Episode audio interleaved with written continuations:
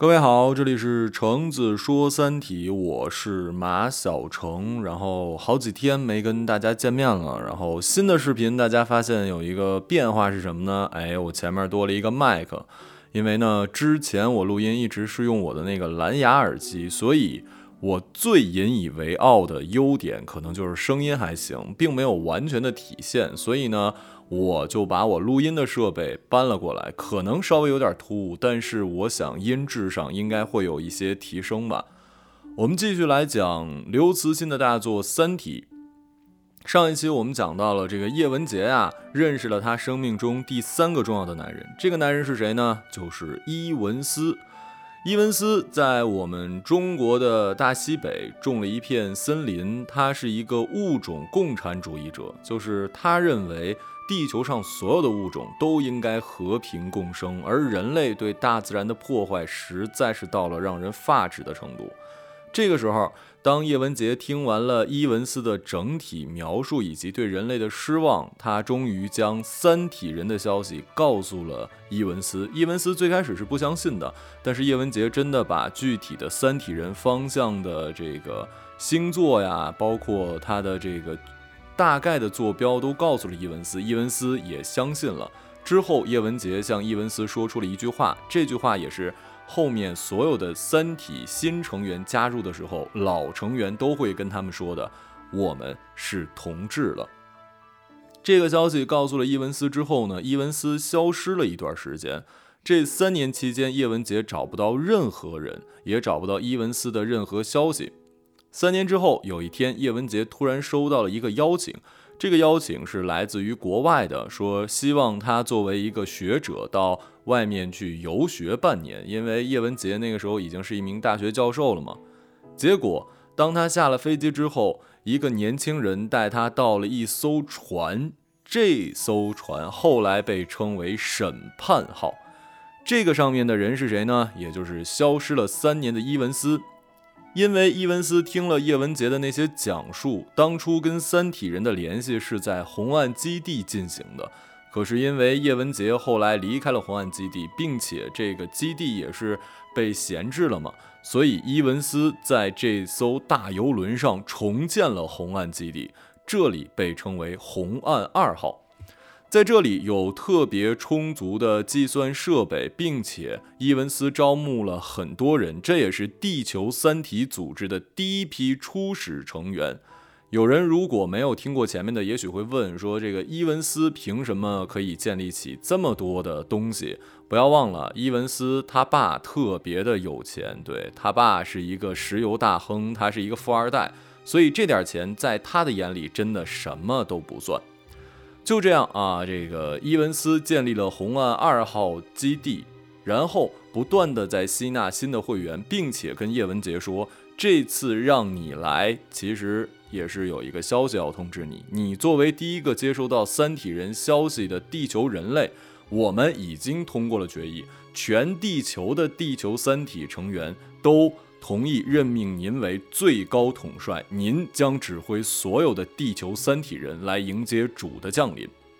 那个时候的叶文洁还不知道，伊文斯不是那么简单的物种共产主义者，他其实就是后来特别盛行的，也就是这个潘寒被杀的，呃，原因就是他们是降临派，在伊文斯主张的这个。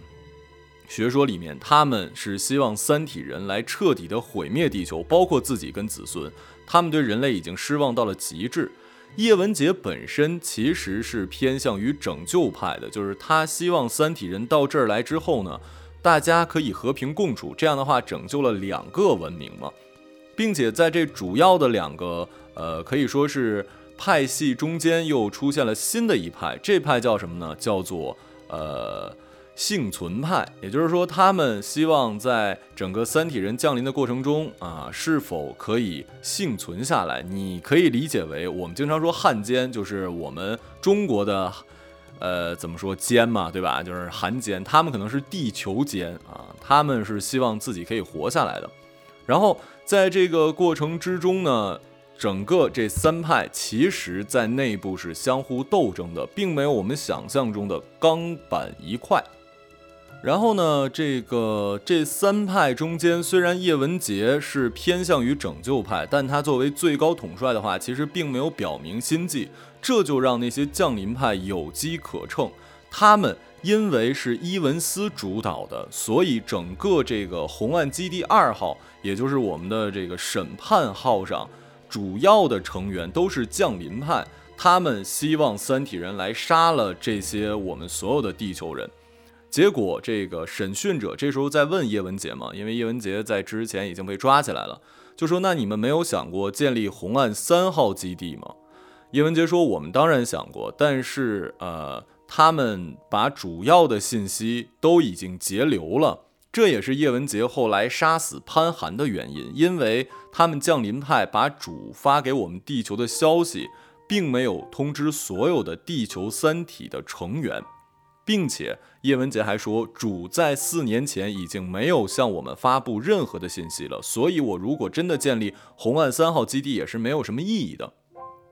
之后他们又问了一下这个三体人有多久来降临地球，叶文洁说，在三体人的世界中，他们的技术已经达到了可以达到光速的十分之一，可是。叶文洁却讲，实际三体大军降临的时间还有多长时间呢？还需要四百多年。然后有人就问，那你不是十分之一的光速，那大概四年左右就应该可以来了呀？为什么需要四百多年呢？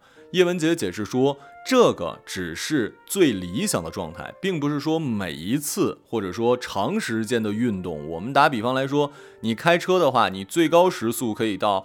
两百二，但你不可能从起步就一直两百二，一直开到目的地，然后一脚刹车就刹住了，对吧？所以呢，三体人这个十分之一光年的速度也只能在一个短的时间内实现，所以他们的大部分时间还是需要呃达不到这个速度的，所以大概需要呃四百多年才能降临地球。可是有一个问题是什么呢？就是虽然他们不能马上降临地球，但是因为我们的信息暴露了，三体人已经开始对我们的地球人、对我们的科学界开始了制约。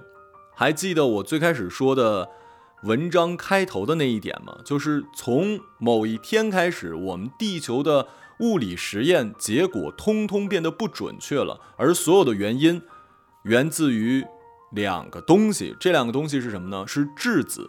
稍微学一点物理的人都知道啊，这个质子呢是我们呃所有的物质的比较小的单位啊，已经非常非常小了，就一根头发上可能有几亿个质子。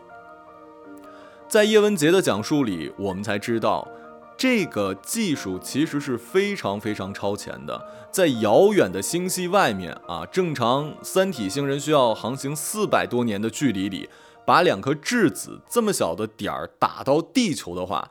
那么这个准确率大概相当于什么呢？就是相当于啊，你在冥王星上发射一枚子弹打中地球上的一个蚊子，比这个精确度还要高。由此可见，三体人的技术已经发展到了怎样的程度？之后，呃，我们知道有两个质子来了，那么他们就两个这么小的东西，一根头发上几亿个的东西，他们是怎么来限制或者说监视我们地球的呢？这个时候。呃，审讯到了呃一段时间之后，这个丁仪和汪淼就出来了。然后，因为我说了，汪淼是做这个纳米材料研究的嘛，他并不是天体物理学的专家，但是丁仪算是。结果，丁仪就给汪淼举例子，说这到底质子有多么大的威力？他举的什么例子呢？就是说，哎。你看见这根香烟了吗？我们大家都见过香烟是吧？这个香烟有过滤嘴儿，你看上去的那个过滤嘴儿可能就这么点儿啊，特别小。可是丁仪把这个过滤嘴儿撕开之后，把这个棉絮全部拿出来铺平，就会发现它所占的面积非常非常的大，并且丁仪又继续说，这只是普通的过滤嘴儿。你见过烟斗吗？烟斗的那个嘴儿呢？它比这个稍微大一点，但它里面都是黑色的活性炭。这个黑色的活性炭，你如果倒出来的话，大概也就老鼠屎那么大。可是如果你把它碾平的话，它的面积将会覆盖整个网球场那么大。之后，汪淼听了就有点惊讶，说：“我在问你质子的事，你跟我讲这个故事是什么意思呢？”丁仪就跟汪淼说：“说你别着急，你听我继续讲。我说这个故事的原因，就是想向你阐明，人和我们的细菌在不同的维度，所以他们我们所看到的都是不一样的。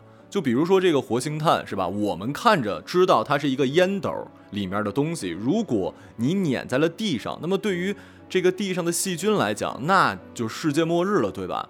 他想说的这个点就是，呃，宇宙实际上理论上啊是分为十一个维度的，但是每一个维度，高维度的到低维度，其实当你把高维度的东西放在低维度的里面之后，它就可以被压缩的很薄很薄。一个三维的东西，当你用一个二维的东西，就是这个纸给它包裹起来的时候，你看着它很小，但实际当三维展开的时候。就还是刚才举那个例子，那个呃黑色的活性炭，它就可以铺满整个篮球场。这是什么意思呢？我们现在只是普通的三维生物，在三体人，三体人目前我们不知道它是四维、五维还是更高的维啊。就是在他们的眼里，当我们使用火，我们用化学，我们做电子计算机，这些所有的行为，其实都还只是三维的事儿。你明白吗？就是。呃，简单打个比方，这也是后来经常会说的啊。为什么我们的地球三体人那么的自豪，觉得他们的信仰很强？因为主根本不在乎，在主的眼里，我们就是一堆虫子。我们所有的研究其实都还只是三维这个层面，就是你会关注一个蚂蚁，它今天是否？比如说，他之前走路啊，从 A 点到 B 点，他用了一个小时，然后今天他突然发现了一条捷径，他用了半个小时，再之后他只用了十分钟。蚂蚁，它在它的世界里，这是非常重要的发现。或者突然有一天一阵风吹来，是吧？他觉得他发现了规律。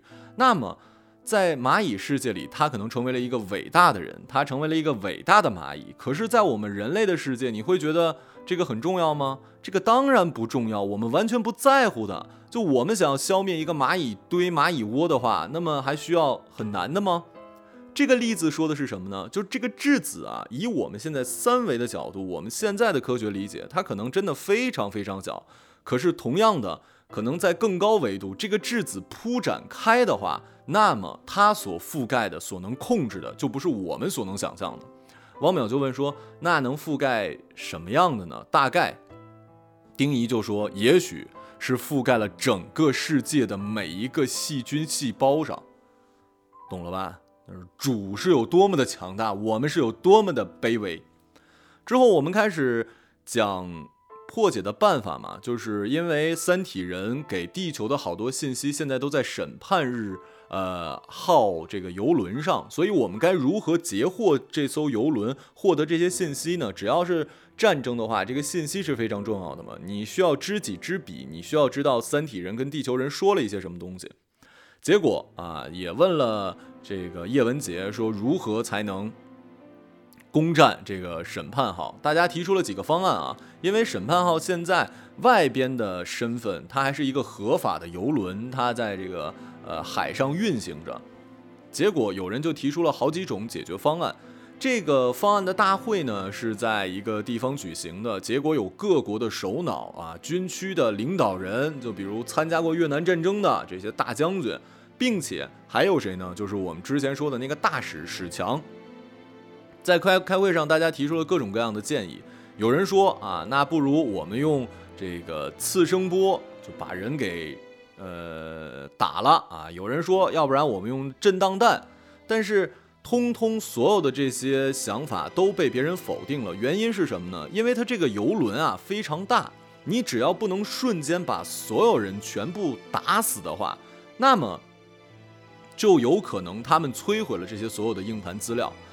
可是你如何在杀一个人无声无息，杀两个人无声无息，杀？